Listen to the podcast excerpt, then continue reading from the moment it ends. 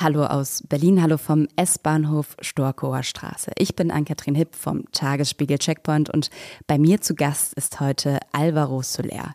Alvaro Soler ist einer der erfolgreichsten Popmusiker Deutschlands. Seine Lieder werden millionenfach gestreamt und das weltweit, egal ob in Spanien, Italien oder Südamerika. Ich bin mir relativ sicher, dass ihr bestimmt auch schon einen seiner Songs im Radio gehört habt, sei es Muero, El mismo Sol oder Sofia. Dieser Song zählt übrigens allein auf Spotify mehr als 306 Millionen Plays. Im Podcast spreche ich mit Alvaro darüber, wie er sein Leben zwischen Berlin und Barcelona aufteilt, darüber, was Heimat für ihn bedeutet und warum der Begriff im Spanischen so gar nicht richtig existiert.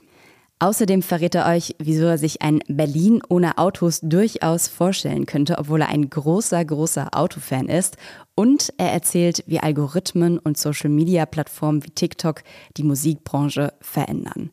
Eins kann ich an der Stelle schon mal verraten, seinem gute Laune-Image ist Alvaro auf jeden Fall gerecht geworden und hat sich auch von noch so vielen S-Bahn-Störungen und Unterbrechungen nicht aus der Ruhe bringen lassen.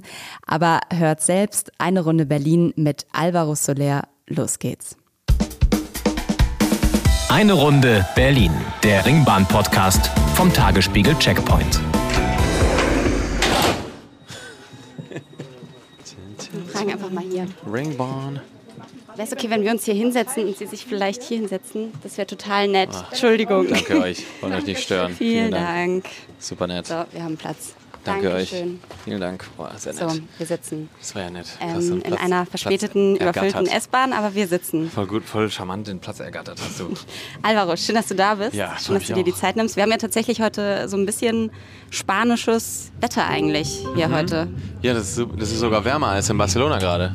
Ist es so? Ja, ja. In Barcelona ist gerade 25 Grad. Hier ist äh, 30 oder so. Du hast gedacht, da kann man sich mal nach Berlin wieder wagen. Ja, unbedingt. Wirklich. Also, ich finde es immer schön, wenn es hier so ist. Und ähm, weil ich auch eine Klimaanlage mir eingebaut habe zu Hause. Weil sonst hätte ich es, glaube ich, nicht, nicht äh, überlebt.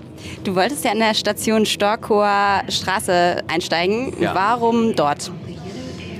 Also, weil ich das erste Mal, wo ich hier war, habe ich bei einem, einem Kumpel von mir, äh, mit dem ich äh, viele von den Songs, die wir kennen, äh, geschrieben habe. Und der wohnte hier in der Nähe. Und dann Stockholmer Straße war die, war die Station, die ich benutzt hatte. Wann war das erste Mal? Wann 2000, war das erste Mal Berlin? 2014. Mhm. Und dann war ich noch in Barcelona in der Zeit und bin hin und her gependelt. Einfach. Und dann habe ich bei ihm geschlafen. Das erste Mal war bei meinem Manager, damaliger.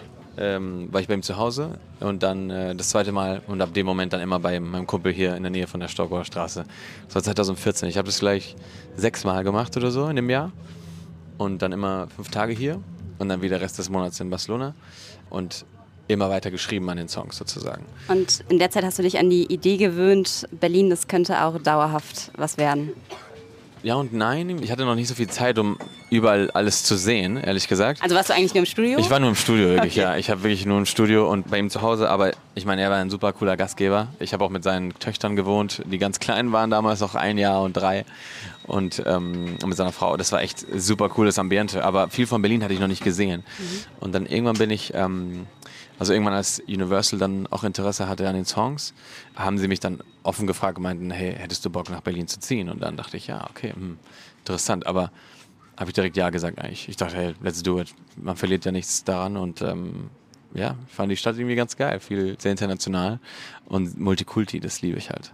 Von dem Interview vor ein paar Jahren wurdest du gefragt, was die beste Idee deines Lebens war und dann hast du gesagt, nach Berlin zu ziehen. Mhm. Und dann war die nächste Frage, was die schlechteste Idee deines Lebens war, nach Berlin zu ziehen. nach Berlin zu ziehen. das fand ich irgendwie ähm, ja, treffend, oder? Ja, voll. Also ich glaube, ähm, ja, man weiß es, ne? Das ist ja, glaube ich, diese Hassliebe, die man Berlin gegenüber hat. Und im Winter will man das ja ähm, gegen die Wand klatschen. Oder irgendwie will man lieber weg von hier. Und im Sommer ist es dann so eine schöne Stadt, die wird super grün. Jeder ist draußen und, und keiner feiert. Also zum Beispiel, was ich in Barcelona immer hatte, man kann ja immer raus in Barcelona. Und äh, es ist auch sehr kalt. Es wird auch 0 Grad, 1 Grad. Es schneit auch manchmal.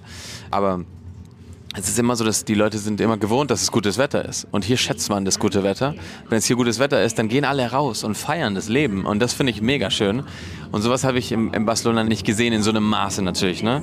Hat natürlich auch sehr viel damit zu tun, dass man, ne, wenn man eine Sache hat, dann schätzt man die vielleicht nicht mehr so sehr. Und ähm, so taking it for granted, wie man auf Englisch sagt. Und, und das finde ich sehr spannend in Berlin. Ja, ist krass. Was würdest du sagen, was sind so kulturell die größten Unterschiede zwischen Barcelona, was ja ähm, deine Geburts- und Heimatstadt ist? Ja. Du hast ja jetzt auch noch einen Zweitwohnsitz, also du, wenn du nicht gerade irgendwie in der Welt irgendwo unterwegs bist, Ja. bist du meistens in Berlin oder Barcelona, oder? Ja, genau. Versuche ich zumindest, Mhm. ja. Da habe ich halt meine ganze Familie und so auch. Was würdest du sagen, was sind da tatsächlich so, wenn man sich die Menschen, die Lebensart anguckt, was sind da die krassesten Unterschiede zwischen Barcelona und Berlin? Also die Sprache auf jeden Fall. Ähm, obwohl man sehr viel Spanisch hört, in Berlin auch, muss ich sagen, und sehr viel Italienisch. Es, es ist eher so, dass ich denke, dass dieser, vor allem was so Service angeht, also so, so ähm, dem Public Service, also wenn man ähm, Leute, die auf, zum, zum Publikum hin arbeiten, mit Leuten arbeiten, äh, in Shops, Geschäfte, Taxifahrer, äh, diese ganzen ähm, Leistungen. Da finde ich, man merkt, in Spanien leben wir vom Tourismus und in Berlin nicht. Weil in Spanien ist es, oder in Barcelona zumindest, ist es sehr offen und ich finde, in Berlin ist es eher so ein bisschen, dann, man behandelt dich so ein bisschen so schlecht extra, weil die Leute irgendwie Bock drauf haben oder so. Und äh, so als ob es so eine Art Fetisch äh, sein würde.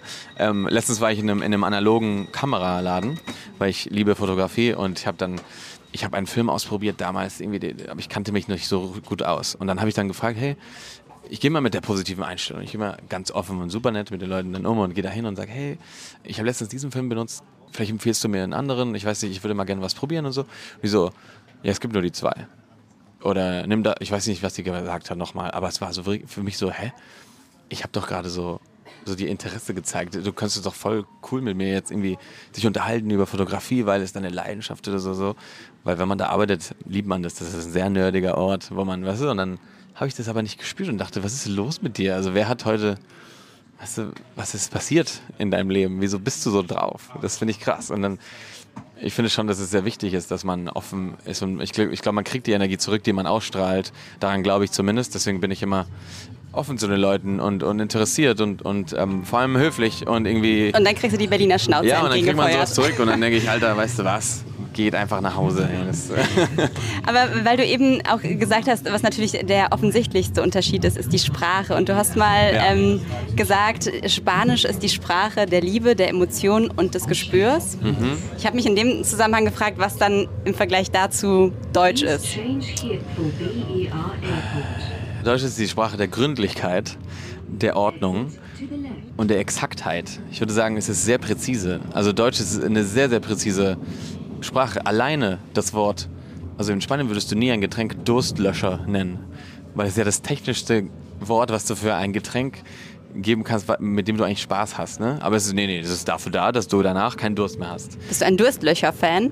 Nee, also ich weiß, also ich ehrlich gesagt, ich weiß nicht, was ich dazu sagen soll, weil ich, Okay. ich, ich wusste auch gar nicht, ist es eine Marke oder ist es Es gibt einfach, glaube ich, ganz viele unterschiedliche Geschmacksrichtungen von wirklich okay? komischen Sorten bis hin zu sowas wie Cola oder Orange oder sowas. Ja, ich fand es irgendwie lustig, auf Englisch oder so würde es ja Thirst Killer oder so heißen, ne? Oder Thirst, äh, I don't know. Es ist irgendwie so sehr lustig, das fand ich halt sehr, das dachte ich krass, das gibt es nur in Deutschland. Das könnt, also das, sowas habe ich noch nie anders. Äh, Aber gibt es andersrum zum Beispiel auch Worte, die es im Spanischen gibt, wo du das Gefühl hast, da kann ich im Deutschen eigentlich gar nicht beschreiben, was das ist? also ich, ich finde, ja, unterschiedliches. Ich glaube, es ist ma- manchmal geht es eher um so Gefühle auch und so. Ich finde, also Heimat zum Beispiel, das ist ein Wort andersrum, was auf Deutsch es gibt, aber auf Spanisch gibt es das Wort nicht. Heimat ist, ist, äh, man würde sagen Hogar. Und Hogar ist aber auch ähm, so wie eine Art Home. Also es ist, es ist sehr ähnlich, aber es ist nicht das Gleiche, weil Heimat ist Zu Hause wäre es doch dann Genau, es wahrscheinlich so ein eher. bisschen, genau.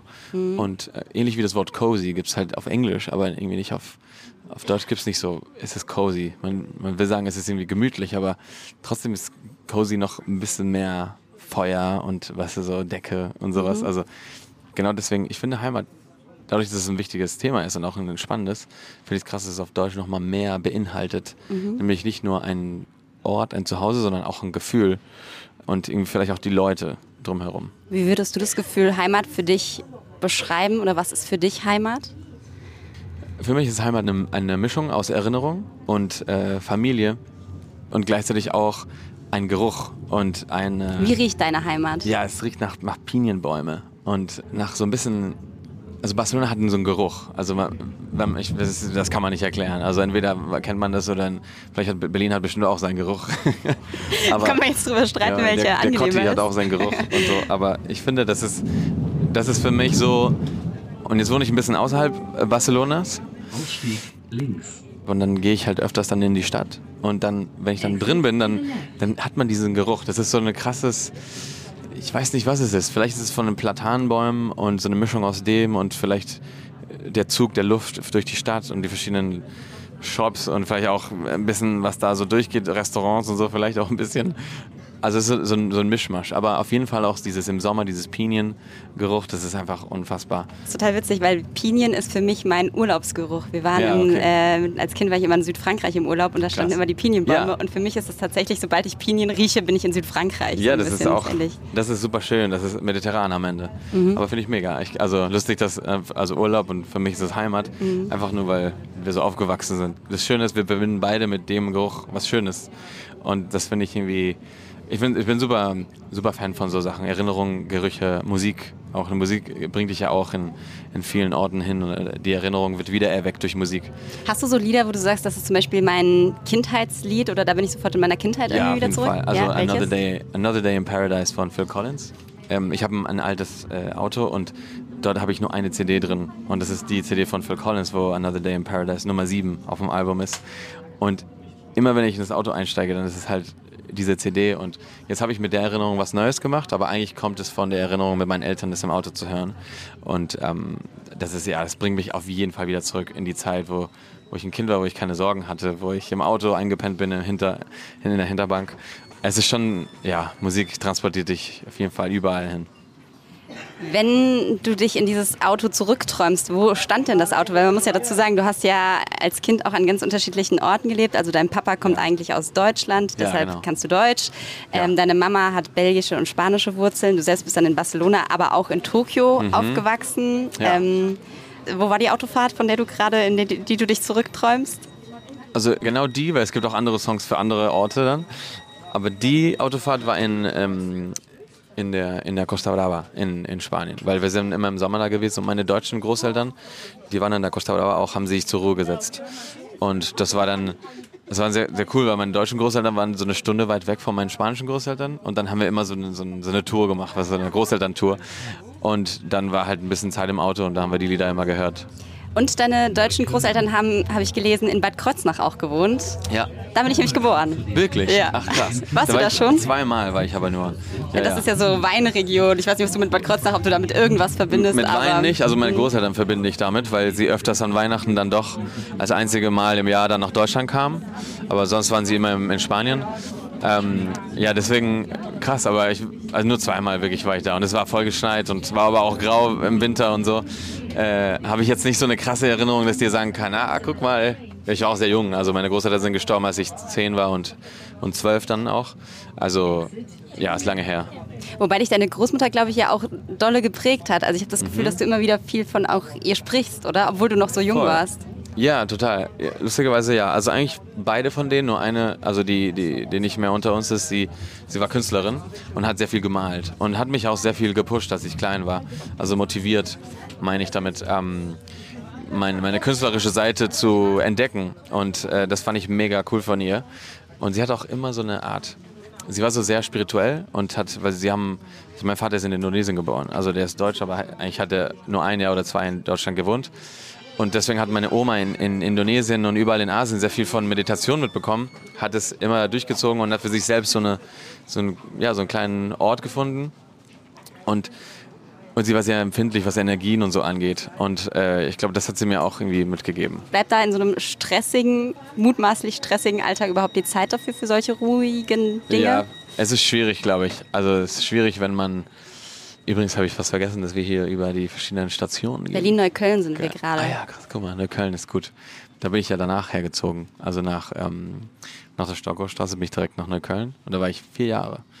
Es war Und waren es glückliche schöne- vier Jahre? Ja, super schön. Ja, ja. Es waren die besten. Also mit einer Mitbewohnerin, das war eine Freundin von mir aus Japan in der Schule. Wir waren zusammen in der Klasse in Japan und haben uns hier wieder getroffen. Und ich war dann in der Zeit in Barcelona, sie war in Wien, hat dann studiert und dann wieder hier in Berlin. Und dann haben wir was gefunden zusammen. Zum Glück, weil es ja super schwierig war und ist, eine Wohnung zu finden. Ja, du hast vorhin schon, glaube ich, gesagt, dass der Wohnungsmarkt in Barcelona ein bisschen einfacher ist als äh, hier in Berlin, ne? Also nee, einfacher Nee? nicht. Es ist Oder einfach ein bisschen billiger. günstiger? Ja, also Okay. Mhm. zum, also zum Kaufen, aber nicht zum Mieten. Zum Mieten ist es genauso teuer. Okay. Also es ist schon echt krass. Und die Leute verdienen weniger als in Deutschland. Also es ist schon echt schwierig. Das war auch einer der Gründe, wieso ich, als ich nach Berlin gezogen bin, weil ich der erste von meiner Freundesgruppe, der aus dem Elternhaus gegangen war, mit 24. Ist es später tatsächlich Ja, in später. äh, Spanien? Ja. ja? Aber man kriegt kein Kindergeld, man kriegt ähm, äh, keine, also hier habe ich ja, meine Mitbewohnerin wollte gar nicht fertig studieren, weil sie die ganze Zeit die Versicherung bezahlt bekommen hat, Bahnticket, alles. Und, und in Spanien ist man so, man will jetzt endlich fertig studieren, damit man Arbeit kriegt und dann Geld verdient. Und ähm, das war eher so die, das ist die Situation. Die ist ein bisschen anders. Aber trotzdem ist also die Mietsituation überall, glaube ich, sehr, sehr schwierig, gerade auf der ganzen Welt. Ich habe immer so ein Spiel mit bei der Ringbahn. Das heißt, Eine Station Entscheidungen. Da geht es immer darum, ich gebe dir zwei Begriffe und du musst dich für einen entscheiden. Es gibt keinen Joker. Du kannst Okay. überlegen, ob du eine Begründung hinterher schiebst oder ob du es einfach kurz und schmerzlos machst. Mhm. Wir sind jetzt Hermannstraße. Ich würde es einfach mal einleiten. Ja, sehr gut. Es fängt an, Berlin Tag oder Nacht. Ja, Nacht, Stadt oder Land. Stadt, Sommer oder Winter. äh, Sommer. Reden oder zuhören. Interessant. Ich rede manchmal zu viel, aber weil ich glaube ich so gewohnt bin, Interviews zu geben und dann manchmal in meinem Privatleben geht es ein bisschen äh, nach hinten los. Zuhören würde ich sagen. Sprachnachricht oder Textnachricht. Anrufen. Lass ich gelten. Laut oder leise. Ja, laut. Modern oder Vintage. Vintage. Melodie oder Text. Hm, Melodie. Studio oder Bühne. Ah, schwierige Sache. Bühne, würde ich sagen. Band oder Solokarriere. Ach, kann ich da was dazu sagen? Ja. Ich habe ja mit Bands immer angefangen und das, das ist eigentlich eine mega Sache und ich finde, ich hätte auch gerne eine, eine Band gehabt, dass ich, als ich durchgestartet bin mit, mit der ersten Single, die so erfolgreich war, weil ich hatte bis dahin immer Bands. Und mein Bruder war in der Band, mein bester Kumpel war in der Band. Und dann war ich auf einmal Solokünstler und habe mein eigenes Ding gemacht. Und dann wurde es so krass erfolgreich, da habe ich sie sehr vermisst, weil ich natürlich dann auf einmal viele Entscheidungen alleine treffen musste, was natürlich super ist in vielen Sachen und viel schneller ist, aber trotzdem auf der anderen Seite dachte ich, ah, es wäre schon geil, wenn man irgendwie wieder so ein paar Leute hat, die, weißt du, die, wo man zusammen so ein bisschen so teammäßig sein kann. War das denn tatsächlich damals auch, also ist es dann eine Business-Entscheidung letztlich, dass die sagen, du darfst die anderen nicht mitbringen? Nee, nee, nee, ich habe Nee. ja einen von denen mitgenommen. Also das Ding ist, weil die Songs hatte ich ja nicht mit denen geschrieben, das waren schon meine Songs mit den, mit den beiden Produzenten aus Berlin. Und wir hatten da auch angefangen und sowas und äh, naja, einer von denen war super Gitarrist, aber, aber die anderen zum Beispiel, wir haben Drummer gecastet hier in Berlin und die waren einfach so viel besser und ich habe alles getan, damit die dabei sind eigentlich, aber das hat einfach nicht gereicht und das war so ein bisschen, bisschen schwierig. Ich musste schon richtig battlen gegen, ähm, nicht battlen, sondern battle, also äh, kämpfen gegen, äh, gegen Universal. habe gesagt, nee, der Gitarrist, der kommt mit mir mit, das ist mein bester Kumpel und der, der kommt mit. Und sie so, ja, aber der ist, na, äh, so ein bisschen langweilig und sowas. Vielleicht, ich so, Alter, ey, was ist los mit euch? Also, dein Ernst? Und dann habe ich ähm, das aber durchbekommen und das ist super gewesen. Das war die beste Entscheidung. Was ist aus deinem Bruder geworden? Macht er immer noch Musik oder hat er das ad acta Ja, gelegt? er macht immer noch Musik. Der ist also voll am Start. Der macht sehr viel Songwriting hier in Berlin. Guck mal hier, Tempelhofer, Feld. Wow, krass, wie groß dieser Amazon-Gebäude geworden ist, ne? Das Ja. sieht man ja schon von hier. Das ist super schön, Tempelhof. Mit dem Skateboard bin ich auf das hier. Fährst du Skateboard Lang gut? Also fährst du gut oder fährst du so Doch, früher bin ich gut, ge gut ge gefahren. Aber eher so fahren, nicht so Tricks. Also ein Olli kann ich machen und sowas. Aber jetzt. Was ist ein Olli für Olli ist einfach nur so ein nicht- normaler Sprung. Aber nicht Okay. so Kickflips und so Sachen. Oder so 360 Flips und so Sachen, das nicht. Ja, aber mein Bruder, der macht, ähm, also der ist mit mir auf Tour auch jetzt. Der eröffnet immer meine Konzerte in, im Sommer. Und es macht sehr viel Spaß, mit Familie unterwegs zu sein. Das ist wirklich krass. Aber ist das so, dass, also dieses Musikalische, wurde euch das so ein bisschen mit in die Wiege gelegt? Also sind deine Eltern zum Beispiel auch musikalisch irgendwie unterwegs oder hat sich das dann einfach so bei euch beiden ergeben? nicht. Also meine Eltern, die waren sehr musikaffin, die lieben Musik und haben sehr viel Musik gespielt. Aber es war nie so, dass die, also Die haben nicht gesagt, hey, spiel mal, du musst Klavierunterricht machen oder sowas. Eigentlich haben sie von uns selber gesehen, weil meine Oma und dann später auch meine Eltern ein Klavier zu Hause hatten, habe ich so rumgeklimpert und dann mein Bruder auch. Und dann irgendwann haben sie gesagt, hey, wollt ihr mal Unterricht nehmen? Und mein Bruder, ja, ja, ich, ich will. Und ich habe gesagt, nee, ich habe keinen Bock. Und dann habe ich keinen bekommen. Und was und dann war das so sehr natürlich einfach. Aber es war nie so gepusht. Und ich weiß nicht wieso, aber wir drei, meine Schwester ja auch, die singt auch super gut, obwohl sie das nicht professionell macht. Aber ja, keine Ahnung, es ist so eine Connection, die wir drei haben, was super schön ist, was es keiner nehmen wird. Bist du eng mit deinen Geschwistern auch nach Ja, wie vor? auf jeden Fall. Ja, ja. Aber deine Schwester ist nicht in Berlin, oder? Mhm, wir Doch, sind in Barcelona nee. noch. Okay. Ja, ja, ja. Wenn du jetzt sozusagen auch so ein bisschen mit deinem Background an die, die unterschiedlichen Orte, an denen du gelebt hast, die unterschiedlichen Einflüsse, die irgendwie von unterschiedlichen Familienseiten Ja. kamen, was würdest du sagen, wie beeinflusst das deine Musik? Gibt es da Einflüsse? Also wahrscheinlich Ja. hat ja jedes Land auch so ein bisschen seine Eigenheiten, Mhm. wie es Musik macht, welche Musik es gut findet. Klar, ne, also ich glaube, Oh je, doch mal ja. Die wird auf jeden Fall Opernsängerin oder Rock, eher, eher ja. Rockstar vielleicht Eher auch, Rockstar, ja. Metal. Ähm, auf jeden Fall. Ich glaube, das ist also eine sehr interessante Frage, weil ich, ich frage mich das öfters und ich finde, viel Neugier hat es ausgelöst in mir, dass ich so, dadurch, dass ich mit so vielen verschiedenen Kulturen aufgewachsen bin, finde ich es sehr interessant, von anderen Kulturen zu lernen. Und das Gleiche ist mit Instrumenten oder mit äh, Musikrichtungen. Und dann bin ich immer so, dass ich so se- sehr nerdig werde, wenn es so um Musikgenre geht oder sowas oder eine Band und dann fuchse ich mich voll rein und so und versuche dann diesen Sound rauszukriegen oder, oder so weiter. Und für mich ist es halt sehr, das ist sehr schön, das zu haben. Gleichzeitig ist es so, dass mir fällt es total schwierig, mich für einen Style zu entscheiden. Und öfters habe ich einfach Alben, wo ich so viele verschiedene Musikrichtungen mache, weil ich die alle liebe, weil ich gerade so denke, oh nee, jetzt habe ich Bock auf das, jetzt habe ich Bock auf das. Und das kommt, glaube ich, auch dadurch, dass man eher so dran gewohnt war, so viel Vielfältigkeit in, der, in dem Leben zu haben, dass man dann eben in der Musik das auch sucht. Dein neuer Song, den du jetzt gerade rausgebracht hast, Muero, da hast du ja auch dieses eine, jetzt habe ich leider den Namen nicht parat, aber dieses japanische Instrument, was ja, du genau. damit benutzt, ne? Ja, das Q-Chord von Suzuki. Ja. Kannst du dazu zwei Takte sagen, für alle, die nicht wissen, was das Klar, ist? auf jeden Fall. Das ist so ein, das ist so ein äh, Instrument, so eine Harfe, äh, nennt man es, Electric Harp. Eigentlich ist es ein Synthesizer. Und du hast auf der linken Seite, sieht aus wie so eine Keytar. Und Keytar sind ja diese Keyboards, die so aussehen wie eine Gitarre, die man sich so umhängt und so. Ungefähr sowas muss man sich vorstellen. Am, am besten googelt ihr das einfach Q-Chord, also Q-Chord.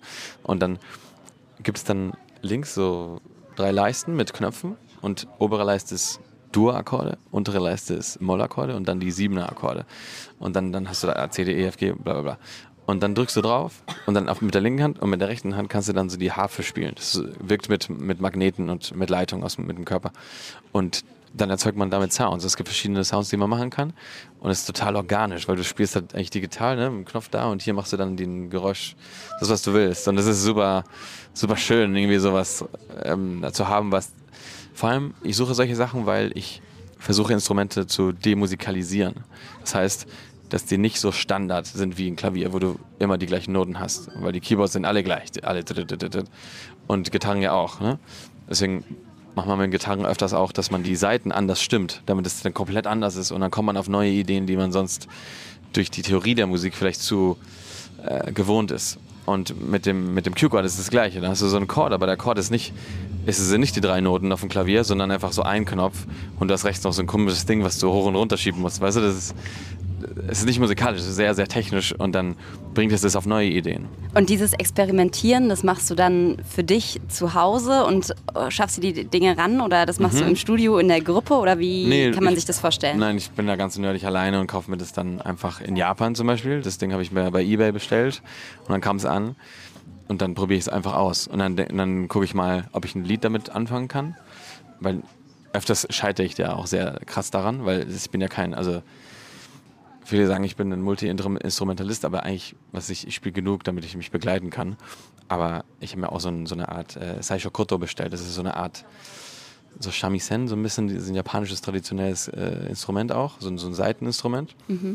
Und das ist super schwierig zu spielen. Es gibt Leute, die studieren das und klar, und dann komme ich naiv, Alvaro, kauft sich so ein Ding in Japan, holt sich das nach Hause, connectet das an seinem Laptop und versucht da so einen Ton rauszukriegen. Erstmal klingt es natürlich komplett schre- Wie schrecklich. ist dein Verhältnis zu deinen Nachbarn? Ganz gut. Wir haben eine WhatsApp. Also hören die das immer, wenn du dann da unterschiedliche. Also ich Ja. weiß bei mir in der Corona-Zeit, ich hatte einen Nachbar, der einfach wahnsinnig viel Oboe gespielt hat. Hm. Und ich sag mal, den mochte ich am Ende der Corona-Zeit nicht mehr ganz so doll. Ja, das ist, also, ja, Blasinstrumente und sowas ist schwierig, ne? Also, Das ist fies. Auch so Tonleiter, ganz Trompete fies. Mhm. und Saxophon und sowas. Wow, das ist, das ist krass. Und Aber bei dir gab es ja noch keine Beschwerden. also beim ersten Nachbar ja. Also hier die, also als ich umgezogen bin von der Köln dann irgendwie in Friedrichshain, da war es schon krass. Der Ich habe einen Akkord gespielt auf dem Klavier und dann direkt schon du, du, du von oben. Ich so, das ist dein Ernst, das kann doch nicht sein. Ich so, nee, meine Tochter schläft. Und ich so, die ist doch schon zehn oder sie schläft doch nicht um drei Uhr nachmittags. Also wirklich, es war nicht mal elf oder zwölf, es war wirklich drei Uhr nachmittags oder sogar morgens. Und dann, habe ich, also das Krasse, dass er, er hat es geschafft, dass ich dann so ein immer so ein Gefühl hatte, ich muss leise spielen. Das war richtig kacke, weil es hat mich so richtig getriggert und es war Horror. Also, und dann bin ich umgezogen zum Glück in eine Wohnung, wo das dann irgendwie ganz okay ist oder die Nachbarn viel geschilter sind. Also ich danke, bedanke mich an der Stelle nochmal. Ich habe einmal sogar eine Release-Party bei mir gemacht und dann kam mein Trompetist, Saxophonist, äh, Gitarre, Bass und alles nach Hause und das war sehr laut. Aber ich habe davor Bescheid gegeben und habe gesagt, wenn ihr vorbeikommen wollt auf ein Bier. So voll- dieses klassische Zettel aushängen, was ja, man dann macht. Ey, voll krass, aber die haben mir sogar, einer von denen hat mir sogar einen Kasten Bier hingestellt vor die Tür, aber ohne er selbst. Er meint so, nee, das ist für euch. Und ich so, nee, aber halt, du hast doch gerade ein Geschenk, komm doch mit rein. Und sie, nee, nee, macht ihr. Ich bin jetzt gerade mit meinen Kumpels sowieso rausgegangen. Guck, gibt auch nette Leute voll in geil. Berlin. Ja, voll cool, wirklich. Und wenn man eine WhatsApp-Gruppe hat, dann ist es schon mal, gibt schon mal einen, so einen Kontakt. Das Problem ist, wenn man nicht so einen Kontakt hat, dann wird alles viel krasser noch und viel schlimmer. Ja, ja. Für wen würdest du sagen, schreibst du deine Songs oder für wen machst du Musik? Machst du das für dich oder machst du das für diejenigen, die es am Ende hören? Ähm, also, ich habe angefangen, 100% für mich. Und weil ich glaube, da, so fängt jeder an. Also Leidenschaft kommt dadurch, dass man einfach für sich selbst was irgendwie was machen will, was einem gut tut vor allem. Ne? Ich glaube, für mich war es eine Art Therapie auch. Das kam so da, dadurch, dass es, wenn es mal schwierig war zu Hause oder mit äh, Arbeit oder Uni oder Stress oder sowas, so war es für mich ein guter Ausgleich. Und ähm, deswegen 100% für mich. Wenn du dann erfolgreich bist, dann ändert sich das alles, finde ich. Man macht es immer noch für sich selbst, aber man kriegt eine andere Verantwortung darauf, für was man macht, weil man viele Geschichten hört von Leuten, die sagen, oh, ich habe deine Lieder gehört und das hat mich dann vom Koma auferwacht oder ich habe da, weißt du, verrückte Geschichten, wo man eigentlich gar nichts damit anfangen kann, weil man nicht das Lied dafür geschrieben hatte. Dann kommen diese Geschichten auf dich zu und dann denkst du, wow, also, also ich bin immer im Schock und werde sehr emotional, wenn, wenn mir jemand sowas sagt. Und letztens war auch ein, ein Mädchen da, die im Koma war und die Eltern meinten, sie hat gelächelt, als sie meine Songs gespielt haben. Und sie war aber im Koma in dem Moment. Und sie konnten es nicht glauben. Und dann, klar, sagen sie mir das und ich konnte es natürlich auch nicht glauben. Und dann, und dann ist sie irgendwann aufgewacht und war halt äh, total dankbar und ist zum The Voice Kids Finale gekommen und habe ich sie kennengelernt. Sie hat mir das erzählt und öfters traue ich mich gar nicht zu fragen, so wenn ich manchmal Kinder sehe im Rollstuhl oder egal wie alt, ne, und irgendwie traue ich mich gar nicht zu fragen, was, was ist mit dir passiert oder was oder was machst du gerade durch oder so. Ähm, und dann manchmal öffnen sie sich dann und erzählen mir dann die Geschichte und das wird dann richtig krass und das wird sehr super, also wird super schön, einfach weil und es ist ein interessantes Gefühl. Ich habe es glaube ich noch nie so richtig so erzählt, aber ich habe das Gefühl, dass Leute mit mir reden und mir das sagen, so als ob es um mir Danke sagen, aber eigentlich bin ich nur ein Medium von der Musik.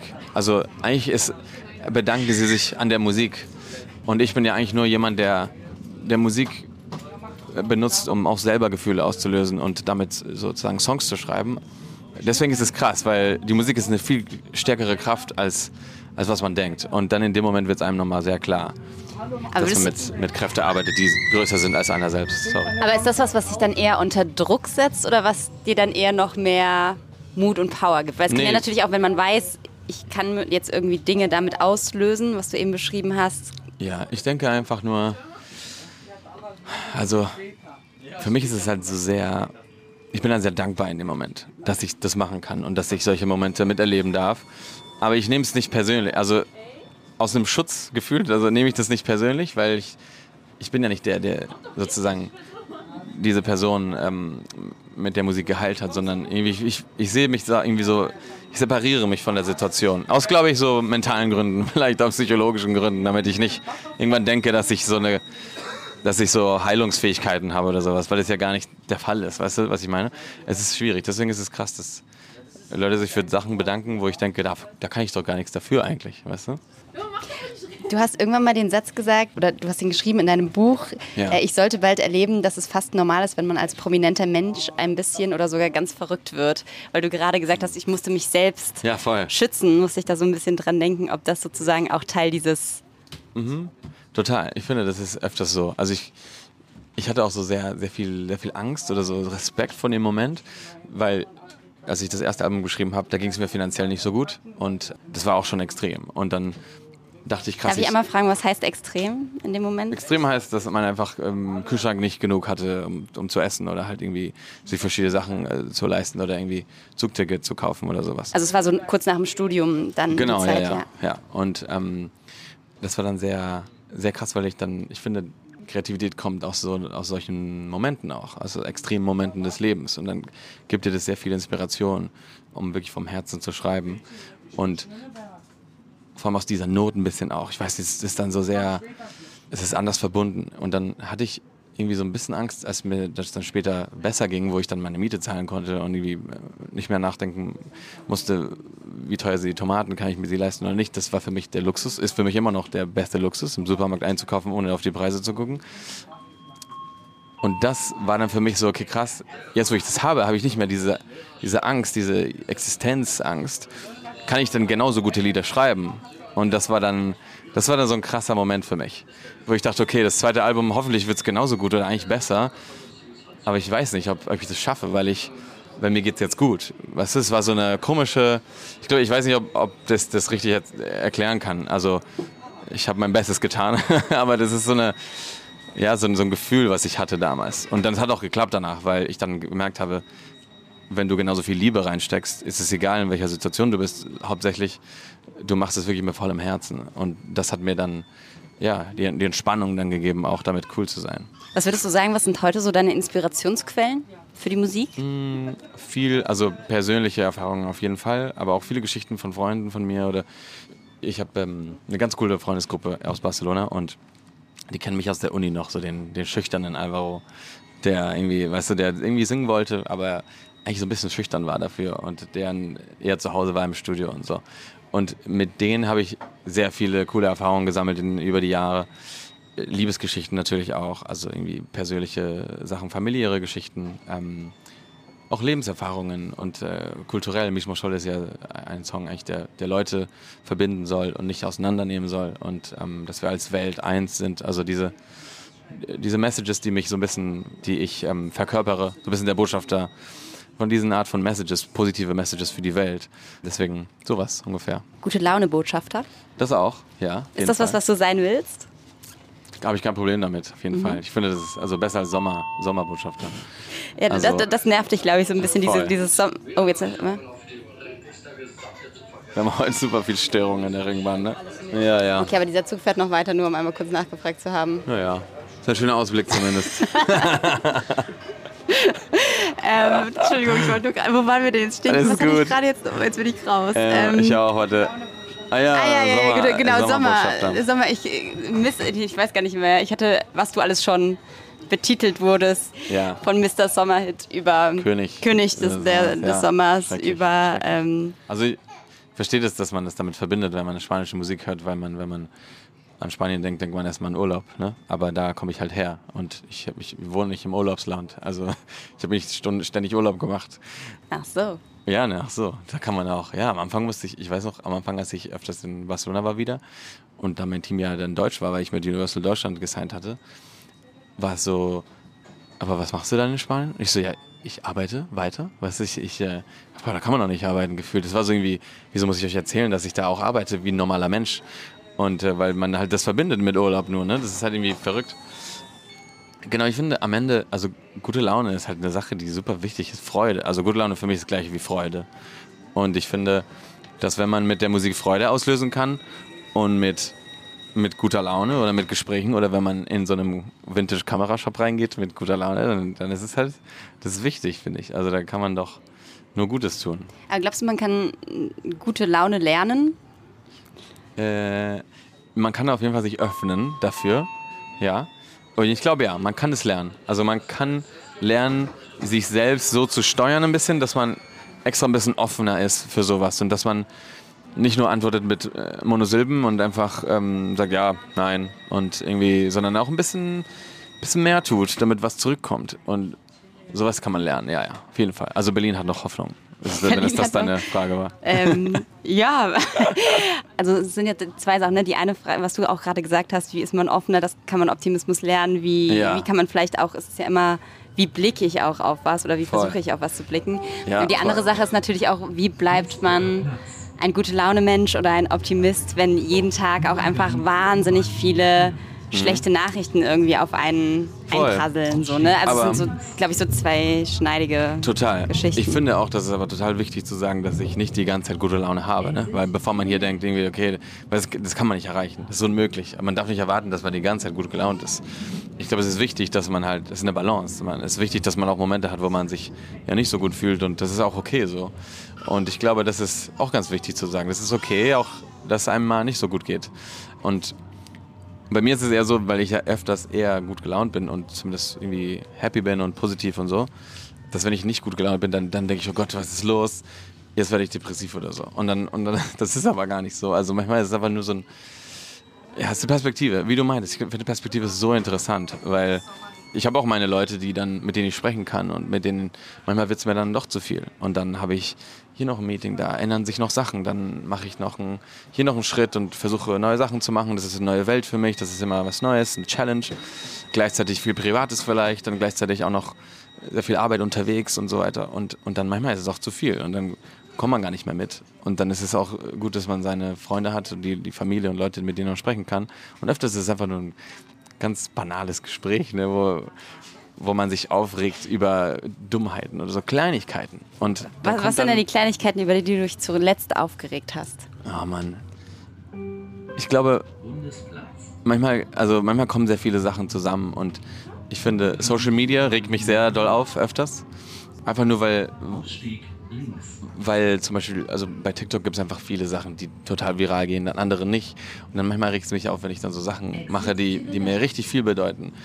Wo es um richtig schöne Musik, Musik-Content geht und so. Und auf einmal hat es fast keine Views. Und dann ein anderes, wo ich dann, keine Ahnung, äh, blöde Kamera in meinen Mund stecke und dann irgendwie sieht es so voll weird aus und so irgendwie lustig, interessant, total kacke, dann auf einmal das hat Millionen Aufrufe und dann denke ich, ey, wieso gucken die Leute dieses Video und finden das cooler als das andere? Ich verstehe das nicht, wieso man das interessanter findet als das andere. Und dann regt mich das so ein bisschen auf und statt vielleicht in dem Moment einfach dankbar zu sein, dass man überhaupt viral gehen kann mit einem Video oder sowas. Also das ist so diese Perspektive, ne? Aber ich finde TikTok ein total spannendes Thema, weil das ja auch eine große Frage ist, ähm, wie TikTok sich auf die Musikwelt auswirkt oder auch weiterhin auswirken wird, weil es ja mittlerweile auch einfach möglich ist, durch so kleine Videosnippets Ja. ähm, Karriere zu machen. Also wenn man sich das Lied Old Town Road, das war ja so Ah, der ja. Klassiker, der irgendwie das ist viral gegangen über TikTok, hat es am Ende irgendwie auf die Streaming-Charts an die Spitze geschafft. Also da war im Prinzip das, was das ins Rollen gebracht hat, Voll. ein TikTok-Video, so ne? Ja, total. Also ist es, was auch dann letztlich für die Arbeit als Musiker relevant wird? Mhm, 100 Prozent. Also ich habe, ähm, mein Cousin zum Beispiel macht, macht auch Musik und der hat mich letztens angerufen und meinte, hey Alvaro, was, was kann ich denn, ich bin gerade, ich studiere und der studiert, der ist so richtig intelligent, der ist unfass, also unfassbarer Typ. Und der meinte zu mir, hey, ich will irgendwie Musik machen, aber ich wollte, dass du mir so ein bisschen sagst, welchen Weg kann ich nehmen und so. Und ich so, es gibt so viele Wege heutzutage, es ist eigentlich super schwierig. Auch in meiner Position kann ich dir tausende Wege geben und auch keins gleichzeitig. Es ist so, so viel los. Und was ich ihm gesagt habe, ist aber, mach einfach TikToks. Also du musst TikToks machen, weil viele, viele Leute erwarten diese Reichweite. Und viele, sogar viele Labels, wenn sie Leute signen, dann heutzutage werden so viele Leute gesigned, weil sie so viel Reichweite haben. Und das ist ein Alleinstellungsmerkmal. Also wenn du nicht nur, also weil gut singen können super viele Leute auf dieser Welt, gut Instrumente spielen können super viele Leute auf dieser Welt, aber dann dazu noch Reichweite haben, haben nicht so viele Leute. Und dann, wenn du diese drei Komponente hast und dann noch charismatisch und irgendwie mit der Kamera gut kannst und so weiter, dann ist es alles Punkte, äh, die für dich spielen. Und das ist krass. Und deswegen finde ich das, also alleine, dass man Kampagnen über TikTok komplett verarbeitet und, und ähm, ausstrahlt, sagt doch schon alleine, dass, dass viele Leute gar kein Label brauchen oder einfach äh, sie, sie selbst die Musik von zu Hause machen können. Und das ist krass, weil es gibt viel mehr die Chance, rauszukommen. Früher gab es ja fünf Bands, die waren gesigned und dann wusste man auch, okay, äh, bei diesen fünf Bands, die gehören Columbia Records und Columbia Records hat dann gesagt, okay, wir gehen jetzt ans Radio mit dem Song, dann wird es auf jeden Fall ein Hit, wenn die sagen, wir gehen ans Radio. Dann geht es auf Nummer eins, weil das damals so war.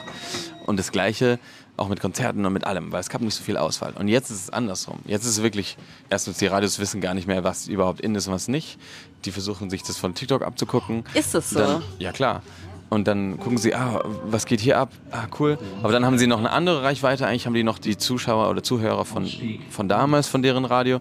Vielleicht ist es dann nicht mehr kompatibel. Was macht man dann? Also es ist eine sehr spannende Zeit gerade für diese ganzen Medien, die miteinander leben.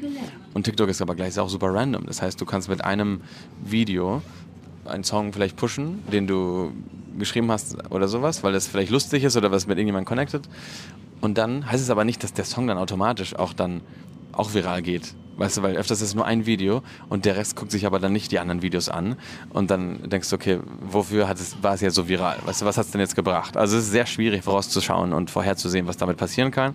Aber es ist auf jeden Fall bewiesen, dass TikTok ist der einzige Marketing-Tool, was, was auch direkt an Streams überleitet. Viel mehr als Instagram.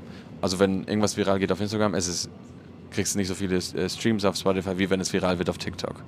Als Grundregel jetzt. Natürlich gibt es Fälle und so, ne? Aber das ist krass. Also das ist schon echt äh, absurd, wie, wie wichtig TikTok geworden ist.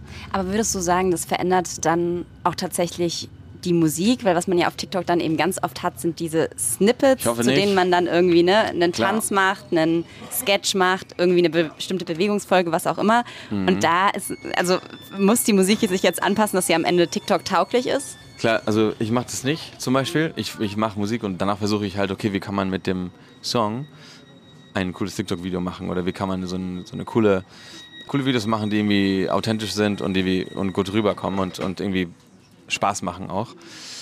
Aber es gibt natürlich, es gibt sogar TikTok-Konzerte, so irgendwann, so, das war so letztens war das so, wir waren in so einem Konzert in Belgien oder in, in Amsterdam von SZA, eine ganz bekannte Künstlerin. Und bevor sie auf die Bühne kam, gab es so ein bisschen Musik, ambiente Musik für die Leute, die da warten und so. Und dann kam ein Song und dann keiner hatte gesungen.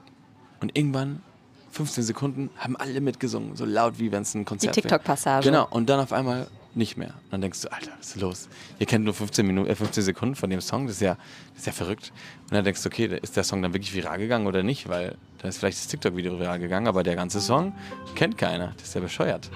Und das ist dann komisch. Oder es gibt auch viele, also bei mir ist es auch passiert mit El Mismo Scholl. Ähm, der Song ist ja jetzt schon acht Jahre alt. Und auf einmal, irgendwann hat irgendjemand eine Version gemacht auf äh, TikTok von El Mismo Scholl in schneller Version. Und es war dann so Chipmunk-mäßig, also ganz schnell geklungen. Und auf einmal wurde mit dem Sound wurden voll viele Videos gemacht, wie so 20.000 in einem Tag oder sowas. Wurde viral wieder und dann Mishma Scholl hat wieder voll viele Streams bekommen auf Spotify. Und, und ich so, hä, mit so einer komischen Version, das kann doch nicht sein. Und das war krass, also mit so einer Speed-Up-Version, die total, also meine Stimme kam, klang total kacke natürlich, also musikalisch war es jetzt nicht, wenn man jetzt so puristisch bleibt, ne? aber es war trotzdem irgendwie absurd. Und dann, ich glaube, jeder, sei es Manager, Labels, ähm, Musiker, ähm, äh, Sänger, sind alle gerade so ein bisschen am gucken, was jetzt passiert. Einfach weil man versucht, so schnell wie möglich mit allem einzusteigen, dass der Zeitgeist nicht verloren geht. Aber gleichzeitig weiß man nicht, was passieren wird. Dann überrascht dich äh, das Social Media auf einmal und alle sind dann, oh Gott, krass, jetzt ist, jetzt geht's in die Richtung, krass, dann müssen wir alles wechseln und sowas. Das ist das Problem. Ich glaube, deswegen muss man als Künstler irgendwie stabil bleiben in seinem Ding und das machen, was man liebt. Und es gibt ja zum Glück noch Konzerte und es gibt noch was andere Sachen. Es ist ja nicht alles TikTok in dem Leben. Deswegen ist es super healthy und was ist so gesund, dass man für seinen Kopf auch wieder einfach nicht von dem abhängt. Weil sonst, wie gesagt, einmal ist man viral, dann denkt man, ich bin the shit und dann am nächsten Tag guckt keiner mehr deine Videos oder so. Und das ist echt, also man darf es nicht verbinden mit deinem, wie sagt man, Wellbeing, also mit deinem äh, Wohlbefinden. Wohlbefinden, genau. Danke. Ja, und der nächste Schritt, der dann kommt, ist dann quasi KI, der dann Ja, das die ist dann Musik. und dann ist jetzt, und dann äh, fragt man sich, gibt es eigentlich irgendwann noch das musikalische Handwerk, wo man klassisch Ja. sich an Instrumente setzt? Also stirbt, glaubst du, es stirbt irgendwann mal aus? Das, Nee. Nein? Nee, es kann nicht aussterben. Also Ist das der Idealist oder ist das der Realist, der da. ein bisschen beides vielleicht, aber ähm, ich glaube, dass es sehr wichtig ist. Also bis jetzt die Sachen, die rauskamen, waren ja cool, also irgendwie extrem cool dafür, dass es KI waren. Aber ich finde trotzdem, dass es, dass die Menschheit da was ähm, machen muss, damit es nicht damit es en- encrypted ist, damit es, also zum Beispiel, ich habe gehört von verschiedenen Kamerafirmen, die werden, Oh, da ist wieder der der Rockstar. Metaler, ja, der Rock. ähm, es gibt viele, viele ähm, Kamerafirmen, die halt in den Kameras so Krypto-Dateien integrieren in die Fotos, damit man Authentizitätsfiles hat pro Foto, damit man unterscheiden kann, was Fo welches Foto ist echt, welches Foto ist KI. Und äh, so wie so ein ID, so wie so ein Fingerprint pro Foto. Und dann kann man das dann ähm, beurteilen, ob es jetzt echt ist oder nicht. Weil, vor, wenn man gar keine Fotos mehr bei, vor Gericht benutzen kann, Beweisfotos von Sachen, die richtig schwierig sind und richtig dramatisch sind, weil man irgendwann nicht mehr weiß, ist das Foto jetzt echt oder nicht. Und dann irgendwann denkt man, können wir nicht benutzen als Beweis. 9. Und dann muss man andere Sachen nehmen. Und dann, dann wird es richtig schwierig. Also ich finde eher solche Sachen viel schwieriger als Musik, was in der Musik abgeht. Also ich finde, KI hat nochmal andere Folgen, die. Also findest du KI, würdest du sagen, eher gruselig als gut? Ja, auf jeden Fall. Mhm. Ja, voll. Ich glaube, also ich glaube, wir brauchen das nicht. Es gibt ja so auch diese Worst-Case-Szenarien, dass äh, wenn man KI beispielsweise sagt, rette die Welt und dann erkennt die KI irgendwie, der Mensch ist das Problem auf dieser Welt, weil Ach so, halt ja, das sowieso. Aber das wissen wir wird schon die, eh. Damit die Menschheit eliminiert oder keine Ahnung. Also man weiß ja nicht, ob sich diese Ach KI so, ja, ja, selbstständig macht irgendwann, wenn sie Ja, ja. wirklich intelligenter ist als der Mensch. Also Aber kann er auch sein. Ich weiß es nicht. Das wissen wir leider noch nicht. Nee, allein, dass der, der, der Entwickler von KI ja gegangen ist und gekündigt hat und gesagt hat, ja, wenn ich nichts gemacht hätte, dann hätte jemand anderes das gemacht. Gibt mir schon sehr viel Ruhe, weißt du, das ist schon irgendwie krass. Denke ich, ja, jetzt kann ich, allein- kann ich gut schlafen. Aber du Gott, ey. experimentierst damit aktuell noch, noch nicht. Ich habe ein paar Sachen damit gemacht, also eher so, als dieses ähm, mit den Bildern rauskam, wo, wo man so Kunst machen konnte, das fand ich sehr krass. Fand ich sehr schön. Aber noch habe ich nicht viel, aber ich muss mich da ein bisschen mehr reinfuchsen, weil ich liebe äh, Technologie und alles, was es, äh, das heißt, ja. Das kommt wahrscheinlich auch noch alles so ein bisschen, oder was heißt, das kommt daher, aber das passt ja damit rein, dass du eigentlich Industriedesign Ja. mal studiert hattest und Voll. da ist wahrscheinlich dieses ganze technische. Total, sorry, da ist ein Kind hingefallen. Also das war ein bisschen dramatisch. Aber es ist okay. ist Die Kinder, die, die stehen wieder auf. Das, das, ja, heute ist krass, ne? Da ist Ja. viel los in der Bahn. Heute. Ist normalerweise auch so oder nicht? Weniger Äh, los? also es- ich sag mal, heute ist schon eher eine trubbelige Fahrt. Okay, turbulente Fahrt. Dafür würde ich, ziehen wir es irgendwie ganz ordentlich durch. Ja, ist voll gut. Ich, manchmal habe ich so Momente, wo ich, oh, ich soll nicht ablenken, jetzt, das ist wichtig. Weil ich finde, wir haben sehr schöne äh, Gespräche gehabt und ähm, es wäre schade, wenn man jetzt durch den ganzen Tumult hier abgelenkt wird. Ähm, Industriedesign genau, waren wir gerade. richtig, richtig. Genau, das habe ich studiert, weil ich, also meine Mutter ist ähm, oder hat auch äh, Industriedesign studiert oder Interior Design. Und dann war ich sehr verbunden mit Design und äh, Kreativität, Ästhetik und sowas. Das habe ich immer geliebt. Und ich wollte dann in Industrie dann äh, danach Transportdesign studieren und ähm, Autodesign dann machen.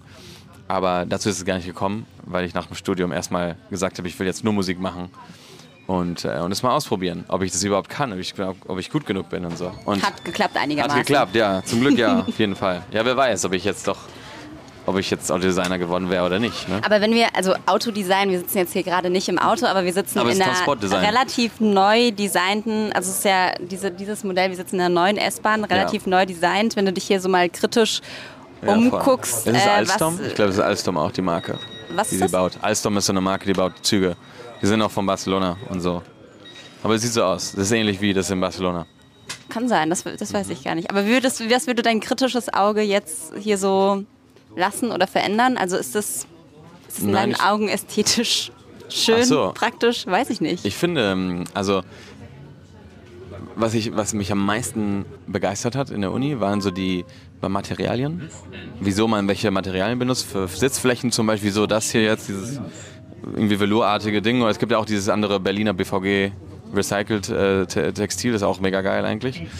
Ähm, und dann habe ich auch sehr viel UX gemacht, User Experience. Und dann Teil von, also als wir ein Projekt gemacht haben in der Uni, war sehr viel, wir analysieren erstmal the user, den- den Benutzer von dem Produkt. In dem Fall Produktzug, das hier. Und dann der Nutzer dann eben die ganzen Leute, die dann hier die ganze Zeit rumlaufen und sich hinsetzen und ein Ticket kaufen und so weiter. Und dann gibt es super viele Aspekte, die man gar nicht bedacht hat eigentlich. Oder man denkt dann, ah krass, okay, man will sich hinsetzen, was jetzt aber kein Platz ist, dann brauchst du ja da oben einen, sich zum Greifen, dann hast du aber da oben noch eine andere, falls das so voll ist, dass du dich an der Seite nicht festhalten kannst, dann musst du oben eins haben. Und was ist, wenn du irgendwie, also jetzt nicht, aber im Bus zum Beispiel hast du ja nochmal die zum Drücken wegen der Haltestelle und dann musst du auch noch Knöpfe überall haben, damit die Leute dann draufklicken können und so. Also es ist sehr interessant, wie viel eigentlich Recherche noch dazu kommt erstmal, bevor man überhaupt das designt, weil ich finde, Form follows Function und ähm, das kommt immer dadurch.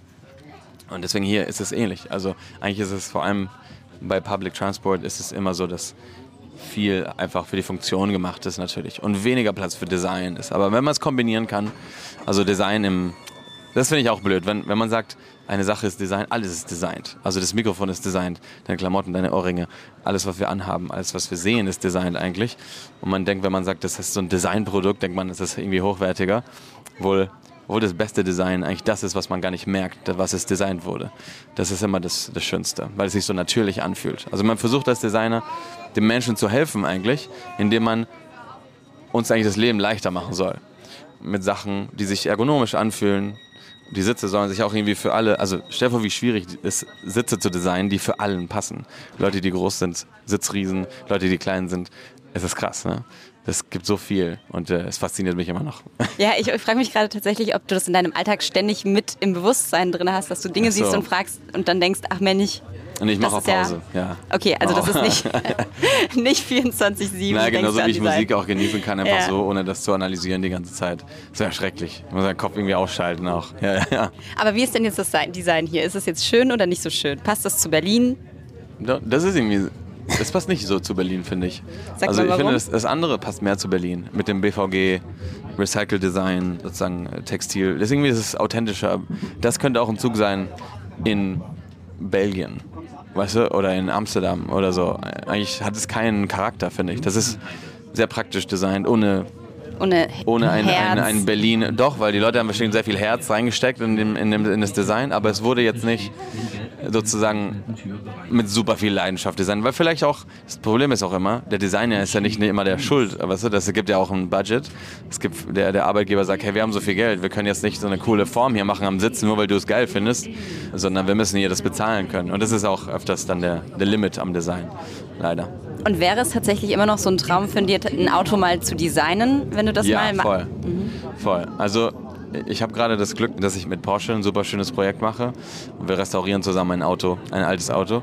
Und ich baue da gerade so ein paar Sachen ein, die ich mit denen zusammen designt habe und äh, entwickelt habe. Das wird so richtig schön. Und was passiert dann mit diesem Auto? Das ist dann Das ist dann also wird mein- ausgestellt oder ist dein Nee, Auto? das ist dann dein Auto, genau. du, du designst dir quasi dein eigenes Auto. Ja, genau. Ja, und wir machen eine, so eine Farbe, die es noch nicht gibt dafür und sowas. Also verschiedene, verschiedene Sachen. Das wird echt krass. Also das ist eigentlich mein Traum.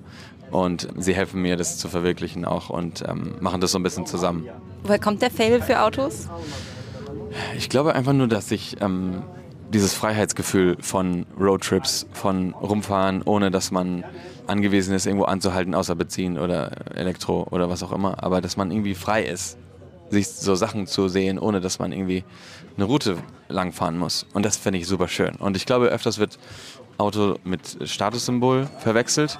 Und das nervt mich immer sehr, weil ich liebe Autos nicht, weil ich irgendwie zeigen will, dass ich, also ich fahre in Berlin, fahre ich Sharing. Also ich, ich habe Du hast hier kein Auto. Also dein Nee, Auto ist dann ein Meine Freundin hat hier ein Auto, so ein Mhm. VW Up, ein ganz kleines Ding, was für Berlin perfekt ist. Aber deswegen, ich finde es eher so, ich liebe es wirklich so sehr vom Herzen, weil es mir so viel Freude gibt. Und ähm, ich bin ein Riesenfan, wie gesagt, von Roadtrips, dass man einfach irgendwo fährt und dann nach vorne. Und öfters mache ich es so, ich fahre einfach, wo ich... Ohne ich, Ziel. Genau, ohne Ziel. Und dann irgendwann, man hat ja Google Maps, dann irgendwann, wenn man denkt, okay, jetzt habe ich keinen Bock mehr oder ich, jetzt habe ich mich wirklich verlaufen, ich habe keine Ahnung, wo ich bin, dann ähm, klickst du wieder auf Home oder irgendwo, wo du hin willst und dann fährst du dann mit dem Navi zurück. Aber das ist super cool, sowas zu machen. Das habe ich öfters mal gemacht und lange nicht mehr. Muss ich nochmal machen. Einfach äh, losfahren quasi. Aber vor allem ist es halt die Liebe an diese Vintage-Sachen. Alte ne? Autos? Ja, genau. Das hat viel mehr. Die sind aber auch Herz schöner, finde ich. Also rein Ja. optisch als, oder? Ja und Weiß nein. ich. Ich finde, ja und nein, aber die haben halt mehr Geschichte. Und Mhm. ich finde, genauso wie das hier, das, dieses, dieser Zug muss noch auserlebt werden. Weißt du, die Leute, noch zu neu. Leute müssen noch ein bisschen hier gegen die Wand so reiben oder vielleicht auf dem Boden äh, sich übergeben. Also es muss noch ein bisschen leben, dieser Zug, weißt du? Und die Sitze müssen noch ausgenutzt werden, da muss doch Geschichte drin sein. Wir treffen uns in zehn Jahren Ja, genau. in dieser Bahn. genau. Und das passiert auch mit sowas. Ich finde, man merkt, wenn so ein, ein Gegenstand Seele hat. Mhm. Das ist cool. Was ja in Berlin mit dieser ganzen Autogeschichte auch immer so eine große Debatte ist, ist, du hast jetzt gesagt, in Voll. Berlin nutzt meistens Carsharing. Es ist ja. Ja, oder Fahrrad jetzt in, dem, in den Zeiten. Ich Fühlst du es dich sicher auf abholen. dem Fahrrad in Berlin? Ja, voll. viel sicherer als in Barcelona. Ist es Also, so, wirklich? klar. Weil ich würde schon sagen, in Berlin ist es eine Katastrophe. Nee, Berlin, das ist so schön, Berlin. Autobahn voller Fahrräder. Also das Wo ist fährst du lang? Ja, Frankfurter Tor, äh, Frankfurter Allee, diese ganze. Also ähm, diese richtigen Fahrradstreifen. Das ist ganz groß gibt. da, Mhm. ja. Aber ich bin auch, ich liebe ein bisschen Action. Also ich fahre dann so durch und wahrscheinlich, also bin ich jetzt nicht der vorbildlichste deutsche Fahrradfahrer, weil ich nicht alle Regeln beachte vielleicht. Aber ich versuche es. Ich Also du bist dann so ein Fahrradfahrer, den die Fußgänger wiederum wahrscheinlich hassen. Nee, nee, nee. Ich, nee, ich, ich respektiere alle. Okay. Aber manchmal denke ich, das ist jetzt nicht notwendig, hier zu stoppen. Aber würdest du sagen, wenn jetzt diese Debatte herrscht, braucht man Autos in einer Stadt wie Berlin, da können die Autos raus? Also in Berlin würde ich sagen, dann geht's, da geht's klar. Weil es gibt auch die Roller, es gibt so, aber wohl jetzt viel weniger, ne? Es gibt nicht mehr so viele Lime-Scooter Fährst du gerne so Scooter? Also ab und zu habe ich es mal gemacht, aber vor allem, wenn ich kein Fahrrad hatte, dann bin ich das gefahren. Aber die sind schon sehr gefährlich, finde ich. Vor allem, da gibt es ja Leute, die fahren ja zu dritt auf den Dingern. Letztens auch jemand gesehen, der zu dritt da gefahren ist. Das ist krass. Aber ich finde, ich war letztens ja in Amsterdam, letzte Woche, und da ist es krass. Da ist ja wirklich, da ist wirklich die Fahrradstadt. Die ist ja so krass ausgeprägt, dass man als Fußgänger richtig Angst hat, überhaupt rumzulaufen. Das, ich habe noch nie so viel Angst gehabt als Fußgänger als in Amsterdam. Das war krass. Und ähm, vor allem die, die ballern da richtig hin, neben dir so, richtig, das, da denkst du krass. Und das war wirklich hart. Und ähm, deswegen, und ich finde es super, weil Berlin ist eine flache Stadt, da kann man das machen. In Barcelona gibt es gerade die Riesendiskussion, weil eine der großen Hauptstraßen, um reinzukommen in Barcelona, wird gerade von beiden Seiten ein, eine Lane weggenommen und dann wird Fahrradweg auch gemacht. Aber Barcelona ist so, du, das ist einfach Jetzt müssen eine, wir deine ein Handbewegung Hang, genau. übersetzen. Ähm, Das ist ein Hang. Berg hoch und runter, ja. Ja, das ist, du kannst da nicht, also da fährst du schon 200 Meter hoch, ne? das ist äh, sehr leicht gesagt. Und da gucken wir auch mal, was passieren wird. Das ist sehr interessant. Aber ich finde, da kann man noch diskutieren, ob Berlin eine Fahrradstadt ist oder nicht. Auf jeden Fall. Und ich glaube, man kann in Berlin auch weniger Auto benutzen, 100 Prozent. Ist denn dieser, weil man hat ja das Gefühl, so in Deutschland ist das fast schon so eine Art, in, gerade in Städten, auf dem Land ist es glaube ich immer noch mal ein bisschen eine andere Ja, Debatte, ja. aber es ist fast so ein Kulturkampf irgendwie. Ist das in Spanien Ja. genauso, dass das so emotional geführt wird zwischen Autofahrern und Radfahrern? Also in Spanien ist es, äh, gibt's die Radfahrer werden umgefahren und das ist kein Problem.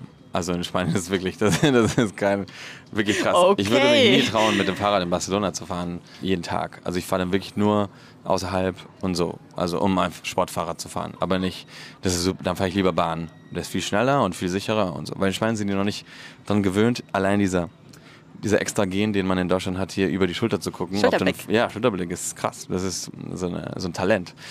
Und das hatte ich davor nicht. Und in Barcelona hat das niemand. Also da guckt keiner darüber. Nee, nee, nee. Aber dann ist es ja trotzdem eigentlich im Verhältnis dazu eine relativ progressive Politik, die da gefahren wird. Ja, die, voll. Die wollen das jetzt so krass äh, einfädeln. Und da ist jeder sehr gespannt, was da jetzt passiert. Das ist echt krass. Aber die Staus gerade sind da Horror. Da, wenn du, ja, wenn du doch mit dem Auto rein musst, wow. Und was man noch merkt, also hier gibt es ja auch viele alte Autos, die, die fahren können. Weil auch in der Stadt irgendwie, und das ist kein Problem, ich kann in Barcelona nicht mit meinem alten Auto reinfahren. Ich kann nur Wochenende, Samstag, Sonntag und morgens, also ab 8 Uhr abends bis 8 Uhr morgens darf ich fahren.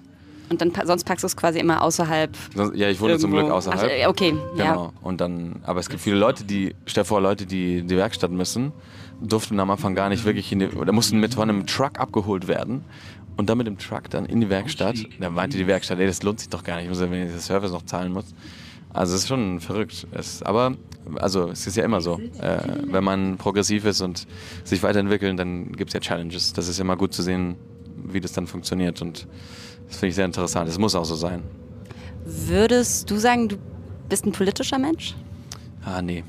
Nee, eher nicht. Ich habe nicht so gute Erfahrungen mit Politik oder in Spanien wird man nicht so abgeholt, finde ich, als Jugendlicher. Also, Und- dass man irgendwie politische Bildung oder sowas im weitesten in, Sinne. und man hat immer das Klischee, dass, ähm, dass in Spanien, also dass die Politik, die versprechen eine Sache, dann tun sie es nicht. Dann ist es ist immer ein Ping-Pong. In Spanien ist es halt sehr, mal regiert rechts, mal regiert dann links und dann wieder rechts und dann links und dann ist immer die Schuld von dem anderen und dann geht es so weiter und das kommt man nicht voran. Also ja, da, da habe ich auch noch nicht so wirklich das, äh, mein, mein, den Charme darin gefunden, leider. Ich frage auch deshalb, weil ich es total interessant fand, weil es irgendwie ja auch politisch ist. Äh, Nico Santos, ein Mhm. guter Freund von dir, der war gerade bei Eva Schulz im Podcast und Okay. hat da darüber gesprochen, dass dein Song La Libertad, Mhm. also die Freiheit, teilweise, also dazu muss man vielleicht sagen, deine Lieder werden ja irgendwie weltweit gespielt. Du hast auch in Südamerika wahnsinnig großen Erfolg, dass dieses Lied aber wohl in südamerikanischen Ländern mitunter nicht gespielt wurde von den Radiostations, weil die gesagt haben, wir wollen jetzt hier nicht die Leute zur Freiheit animieren. Das fand ich super spannend. Ach so, naja, also ich muss da nochmal mit Nico sprechen. War das, äh, hat er da Geheimnisse ausgeplaudert, die er nicht ausplaudern sollte? Also Also, jetzt ist war- es schon in einem anderen Podcast. Jetzt Also nee, das war, es war eher so, ich glaube, es war eher so, also das mit Lateinamerika weiß ich nicht, aber was auf jeden Fall so war, es war in dem Jahr, wo es in Katalonien so krass diese Unabhängigkeitsstreiks gab und die, äh, die ganze Diskussion. Das war sehr heftig. Da Barcelona hat ja gebrannt und es war Horror. Und, ähm, und das war in dem Jahr, wo ich La Libertad äh, Aber war das rausgehauen hatte. Und es war nicht dafür. Grund? Nein. Nein, eigentlich Ja. nicht. Aber dann, und dann, und dann stand überall, also wenn du die katalanischen Dörfern gefahren bist, stand überall an den Wänden Graffiti von La Libertad und sowas. Und das war eigentlich die beste Promo. Aber beste Marketing-Stunt eigentlich, aber un, also unerwartet. Aber das hat jetzt nicht viel gebracht. Also der Song war da nicht so erfolgreich. zu, in zu, politisch, meinst Ja, du? Nein. das war wirklich krass, weil ich habe in Ja. der Zeit in Madrid gelebt ja. und ich habe ich hab den Hass gespürt von, von den Madrilenen in dem Fall, also der auch eine andere Gegend sein können, aber an die aus Barcelona. Und ich bin ja aus Barcelona und ich denke nicht so wie die meisten dann dort. Und, und ich habe aber dann nichts gesagt, weil ich habe dann, ich habe nicht gesagt, hey, finde ich aber nicht gut, weil ich komme aus Barcelona, was sagst du denn für einen Schwachsinn? Weil der Typ war so aggressiv, als er das gesagt hat, dass ich dachte, ey, das kann jetzt, also lieber, sag lieber nichts. Und lass mal jetzt zur Bahnstation fahren, bevor du jetzt hier noch einen richtig Alarm machst, weil das war so krass geladen. Das war sehr scary, das war sehr scary. Und in dem Moment weiß man ja, man weiß ja auch einfach nicht, was die Person dann macht, ne? also voll. ist ja. ja der war, also klar. Und wer weiß, also damals, das wurde ja sehr viel dafür, also darüber gefragt und sehr oft und so und ja, das war eine traurige Sache eher. Also ich glaube, alle, die aus Barcelona sind, waren in dem Moment sehr traurig, weil Barcelona, also die meisten in Barcelona wollten keine Unabhängigkeit haben und das war dann so, die haben dann rumgespaßt, so als ob man Barcelona dann so eine Insel, ist Insel von in- Spanien aus, von Katalonien irgendwie, dann, das war voll absurd. Also wirklich, es gibt, glaube ich, wichtigere Probleme als Wie ist sowas. denn aktuell der Stand der Debatte? Ich stecke da gerade ganz nicht. tief drin, jetzt, aber jetzt redet man eher wieder über ein bisschen diese, beruhigt, ne? Nee, jetzt redet man über diese Fahrradwege. Jetzt redet- Ja, hat, man- hat man neues ich hatte letzte Woche hatte ich ein Gespräch mit in Barcelona mit einem katalanischen Radio und es war dann auch, es war auch so. Der hat mich gefragt, aber wie stehst du eigentlich zu Katalonien? Und ich so, lass lieber über Fahrradwege sprechen. ja, ja. Ähm. ist doch voll bescheuert, finde ich, das jetzt anzusprechen auch. Also von denen, nicht von dir. Ne? Alles gut. Ich frage und gucke, ob du antwortest. Nee, nee. Ähm, okay, aber das heißt, dieses ganze Südamerika, das, das ist jetzt, weiß, wissen wir nicht, woher die Kunde Nee, hat. ich würde, also ich würde lieber nichts dazu sagen, weil ich weiß nicht, was der damit meint. Okay. Also das habe ich jetzt nicht so krass mitbekommen. Okay. Vielleicht hat er noch in Infos, Ku- die ich nicht weiß. Ihr habt ja auch eure Doku in Kuba gedreht. Ja, genau. Wahrscheinlich in Kuba hätte das Lied jetzt auch nicht nee. so krass laufen Aber- dürfen. Es ist, also, ja, Kuba ist aber noch mal eine andere Sache, ne? Weil, also Kuba ist wirklich eine Experimentinsel ein bisschen. Also da, da weiß ich nicht, ähm, ist ja sehr geschlossen. Also Internet, alleine diese ganzen äh, Luxus, was wir hier haben, gibt es da eben Nee, nicht. du musst dich eigentlich mit einem Kärtchen vor ein. Hotel stellen Ja, oder genau. so und musst dich dann einloggen und es kostet Richtig. Schweine viel Geld. Ich war auch mal auf Kuba. Und Voll viel Geld, also ja. das ist Und man irre, merkt, ja. die, also die Armut ist so krass gestiegen in den letzten Jahren. Und ich wäre ja schon drei Jahre oder zwei, dreimal da gewesen. Ach, du bist schon häufiger jetzt Ja, ja, da 2016 war ich da zum Ja. Mhm. ersten Mal. Da habe ich das Video von Sophia gedreht. Und da war das noch so okay, weil da war Obama auch da. Da haben die Rolling Stones da gespielt. Da habe ich die Rolling Stones gesehen vor 500.000 Menschen. Das war absurd. Und das war ein gutes Zeichen eigentlich. Woll- Wollten die wieder aufmachen. Amerika wollte wieder, weißt du, so ein bisschen Freundschaft machen. Und dann hat sich das wieder dann geschlossen. Und sie hatten ja zwei verschiedene Währungen. Jetzt haben sie nur noch eine. Und das Problem ist, dass die Leute, also es ist ja kompliziert. Ich glaube, wir müssen nicht äh, komplett rein, reingehen heute, aber Aber an sich, also ich finde es schon ein super spannendes Thema tatsächlich. voll, voll. Aber, mhm. genau, nee, deswegen wollte ich auf jeden Fall reingehen, aber äh, also du musst dich stoppen, weil ich Ja, laber dann unendlich. es ist so, dass das Geld, was sie bekommen, damit können sie nur kubanische Produkte zahlen. Also von deren Gehalt können sie nur äh, also Eier, äh, Brot und nicht immer gibt es das, weil es natürlich, also es gibt nicht Begrenzt. so viel. Genau, es ist sehr Ja. begrenzt. Und einen Tag hast du Eier, einen Tag auch in Hotels öfters. Und dann ist es so, die haben noch eine andere Währung, das ist so eine, wie so eine Debitkarte und in die Debitkarte können Sie nur aber Euros oder Dollar reinmachen. Und mit diesem Geld zahlen Sie dann Produkte, die importiert werden aus dem Ausland, wie zum Beispiel Autobatterien, Waschmittel, manchmal sogar Milch, also verschiedene Produkte.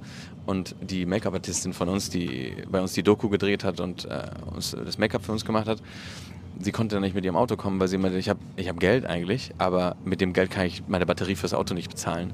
Wie bescheuert ist das denn? Deswegen kann ich nicht, deswegen muss mich der andere jetzt abholen auf dem Weg hierhin, weil ich kann das nicht zahlen.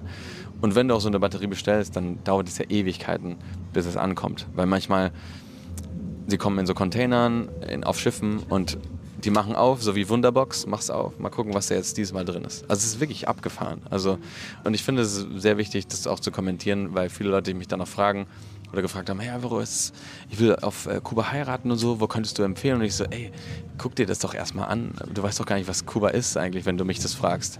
Und geh doch einmal hin, schau dir das mal an und dann entscheidest du, ob du da heiraten willst oder was du da machen willst. Aber es ist, es ist krass. Also das ist ähm, Wie kam es zustande, dass du öfter da hingefahren bist? Also hattest du irgendwie eine Bindung oder war es einfach wirklich Aus- äh, aus Musikfreude Buena Vista Social Club, der dich da hingezogen hat? das war das letzte Mal. Also Mhm. Buena Vista Social Club war mit Nico zusammen, wo wir dann die Doku gedreht haben über über Aber das die, war quasi nicht dein. Ursprungsgedanke, äh, Nee. Dass du gesagt hast, ich finde die musikalischen Wurzeln dort so super, dass ich da mal hin will. Das war, der, das war der erste Impuls. Also der Mhm. erste Impuls war, dass es so viel Kreativität da gibt und so viel äh, Kunst, also Tänzer, unfassbare tanzen, alle Tänzer. tanzen. So krass, oh Gott, ey. Alle, alle tanzen super gut, alle singen super gut, alle spielen Instrumente unfassbar gut. Und dann habe ich dann ein Musikvideo da gedreht, weil ich diese Lebensfreude eben so äh, gespürt hatte in dem, was die gemacht haben. Obwohl es natürlich ein Kontrast ist, ne? weil auf einer Seite siehst du diese Freude auf einer, auf der anderen Seite denkst du, krass, diese Ruinen, ne, für uns irgendwie, wo wir denken, oh, schön Vintage, das sieht so schön aus, so kolonial von damals und sowas. Aber nein, die Leute wohnen da. Das, ist, das ist deren Zuhause, das fällt deren zusammen. Realität, ja. Weißt du, das ist halt, und dann sind wir die Touristen da und denken, oh, voll schön, Fotos machen.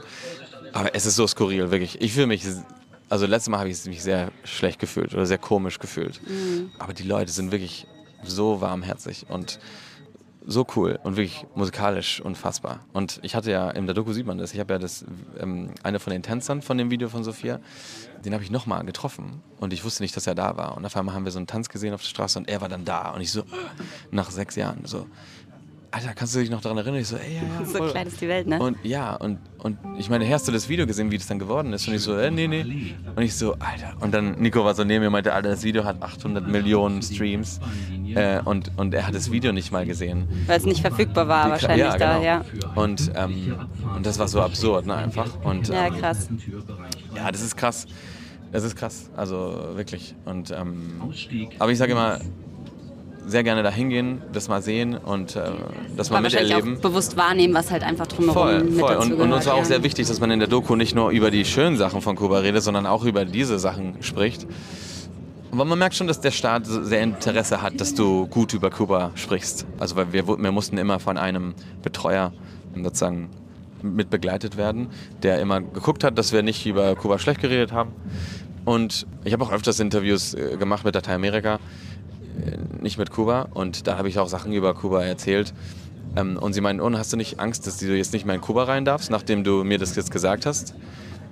Und dann denkst du, krass, weißt du, es ist schon echt, und die gucken sich das an und jetzt sehen die das. Also wirklich, Kuba ist ein, ein also sehr, sehr interessante Insel mit den liebevollsten Menschen, die ich je kennengelernt habe. Und das für mich war es, also wir haben sehr viel Spaß gehabt. Ähm, gleichzeitig, wie gesagt, finde ich, man muss es auch mit Respekt behandeln und ähm, einfach davon was lernen.